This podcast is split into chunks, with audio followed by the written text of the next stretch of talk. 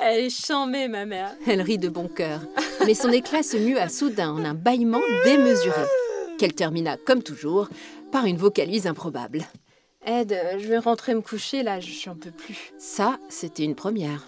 Amy n'avait jamais été une grosse dormeuse. Il fallait que la journée eût été rude. Il l'examina, soucieux, puis se résigna. Ouais, je te raccompagne. Je vais dormir une heure ou deux et puis euh, je passe peut-être après. Il hocha la tête. Un silence aisé s'installa entre eux le reste du chemin.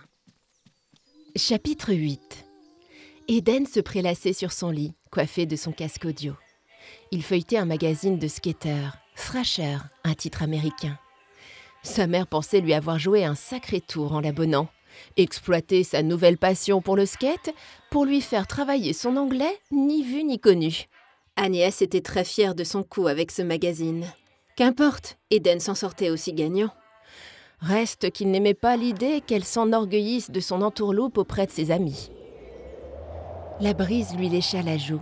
Il regarda en direction de la fenêtre grande ouverte où s'engouffrait le vent qui s'était levé. Eden fronça les sourcils. Il ne se rappelait pas l'avoir laissée béante à ce point. Il retira son casque et se leva pour aller la refermer. Ça lui arrivait tout le temps en ce moment. En début de semaine, il avait retourné sa chambre entière à la recherche de son livre de chimie, pour le retrouver dans son sac de cours, soigneusement rangé pour le lendemain. Pouf, des exemples comme ça, il en avait des tonnes. On ne pouvait pas appeler ça des actes manqués. Alors quoi? Ces hormones d'ado en ébullition avaient cuit son cerveau ou quoi? Eden retourna à son lit et s'assit sur le bord, son magazine toujours en main. Un paix lui échappa.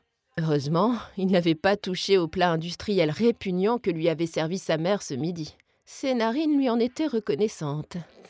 Quelque chose ronronna près de lui. Il releva les yeux et les promena autour de lui. Rien. Il avait dû rêver. Eden se replongea dans sa lecture.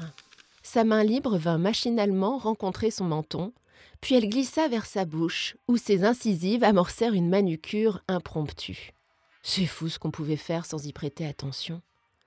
Il détestait cette manie de se ronger les ongles, et pourtant il s'y était mis. Par mimétisme Ou bien parce que ses mains trahissaient l'agitation de son esprit, qui détestait l'inactivité? Il retira sa main de sa bouche, agacé, et la plaqua sur sa cuisse. Elle n'y resta pas longtemps, et se dirigea maintenant vers son nez. Son pouce et son index exercés se mirent à décrasser ses narines avec diligence. Eden sursauta. Là, il n'avait pas rêvé. C'était la voix d'Amy. Elle gloussait même maintenant.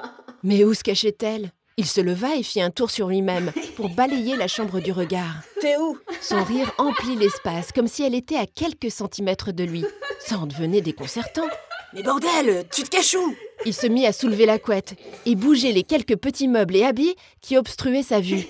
Des gestes saugrenus, puisqu'il était évident qu'elle ne pouvait pas tenir tout entière cachée derrière ses effets. Et puis, ce rire qui redoublait à chacune de ses tentatives vaines, cela l'excédait. Merde, Amy, c'est quoi cette blague? Finit-il par aboyer. Pour souligner son exaspération, Eden se rassit rageusement sur son lit, le visage fermé et les bras croisés. Il ne bougerait plus un doigt tant qu'elle ne lui expliquerait pas son tour de passe-passe. Un portable caché quelque part qui retransmettait sa voix Il faudrait qu'il ait un son haute définition, et encore. Non, ça ne collait pas. Il la sentait près de lui, c'était fou. Alors Rugit-il. Ok, ok.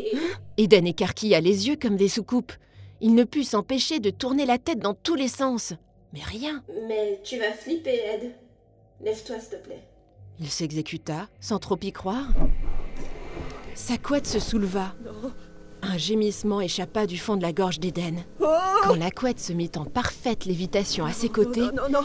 il plaqua sa main sur sa bouche pour étouffer un cri d'effroi. Stupéfait et sonné, Eden s'éloigna lentement, jusqu'à être acculé au mur. Il regarda la couette s'enrouler sur elle-même, dans un balai aérien. C'était irréel. Il s'était assoupi. C'était un rêve, forcément. Il ferma les yeux et les plissa jusqu'à en avoir mal. to me.